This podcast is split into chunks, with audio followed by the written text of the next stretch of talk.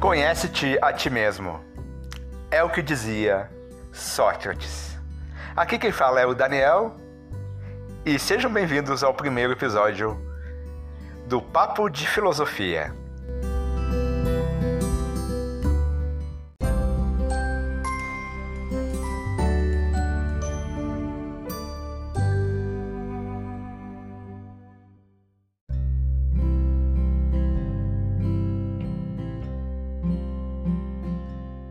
Ah, o amor. Está aí um sentimento frequente em nossas vidas. Amamos nossos familiares, nossos amigos, nossos cachorros, nossos ídolos e muitas vezes amamos outra pessoa que se torna nossa parceira. Ou seja, pelo menos um amor desses você já deve ter sentido, né? Mesmo amando diversas vezes e de várias formas, é difícil definir em poucas palavras o que é esse sentimento. Vejamos como o dicionário define o amor. 1. Um, Sentimento que leva uma pessoa a desejar o que se lhe figura belo, digno ou grandioso. 2. Grande afeição que une uma pessoa a outra ou a uma coisa, e que, quando de natureza seletiva e eletiva, é frequentemente acompanhada pela amizade e por afetos positivos, como a solicitude, a ternura, o zelo, etc.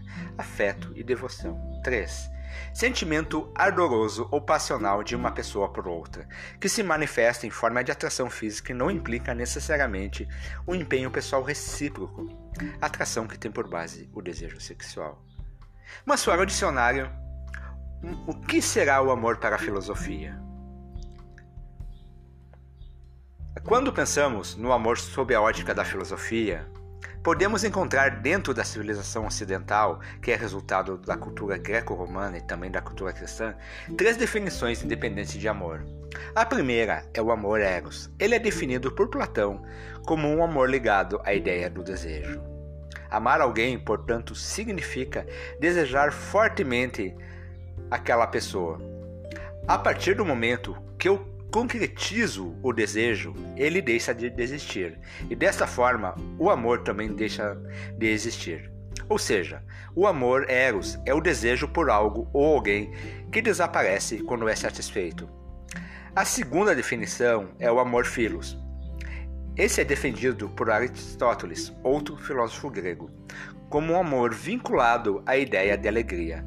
Amar alguém é sentir-se alegre com a pessoa que você divide a vida e os sentimentos. Significa que o amor só existe quando faz o casal feliz. Também temos, como terceira definição, o amor ágape. Dentro do pensamento cristão, o amor é idealizado pela renúncia. Amar alguém é ter uma atitude de amor com o outro sem esperar nada em troca. Você simplesmente renuncia em favor do outro sem esperar o retorno disso.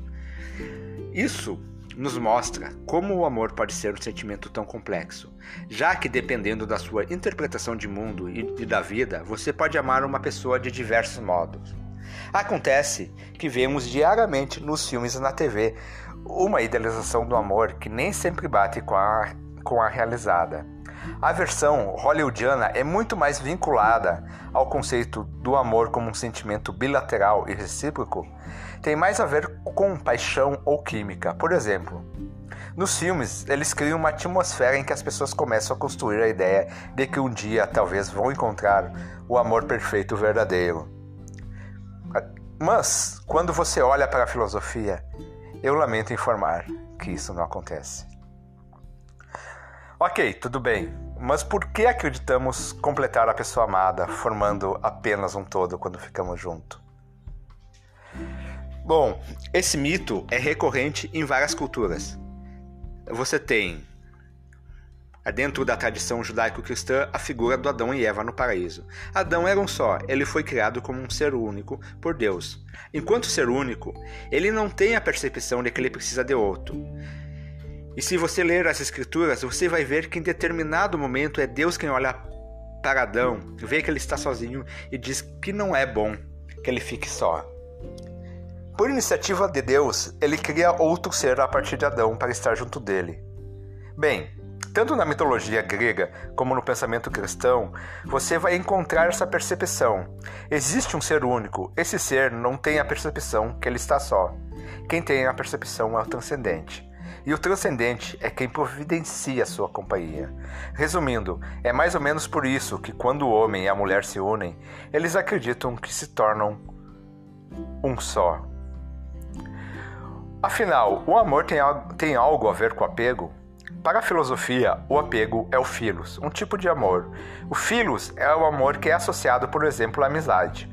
O amor entre os irmãos, ao companheirismo que se desenvolve num casal. Porque, dentro do conceito filosófico, você pode estar perfeitamente amando uma pessoa sem estar apaixonado por ela. A paixão independe do amor e vice-versa. Afinal, o que a filosofia diz sobre amar mais de uma pessoa? Bem, quando a gente pensa no conceito do amor de forma poligâmica, temos que pensar de qual amor a gente está falando. Filosoficamente, por exemplo, o amor ágape não tem espaço para poligamia. Não tem porque no amor ágape, quando você renuncia em favor do outro, você está renunciando em favor do outro a sua possibilidade de ter outras experiências com outras pessoas. Porém, quando você pensa no amor eros, pode ter um espaço, porque se trata do desejo. Por fim, no amor filos, pode até haver uma brecha. Brecha, desculpa. Mas você pode se sentir alegre com o que tem e se basear na monogamia, lembrando que são apenas possibilidades e não se trata de regras.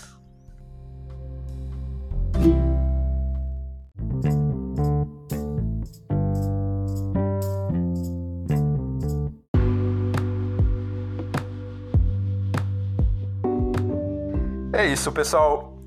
Obrigado por nos ouvirem até agora. E, e quem gostou, por favor, espalhe o papo de filosofia. Siga nós no Spotify, no Google Podcasts, Apple Podcasts, no Castbox, em qualquer, em qualquer plataforma que estiver disponível. Eu não sei a, periodicidade que ele será, se quinzenal, semanal ou aleatório. Uh, mas espero que vocês gostem. Eu, eu sei que ele será brevemente entre 8, 10 minutos, 15 minutos no máximo. Esses episódios não serão muito longos, serão apenas pequenas pílulas de filosofia. Abraço e tchau!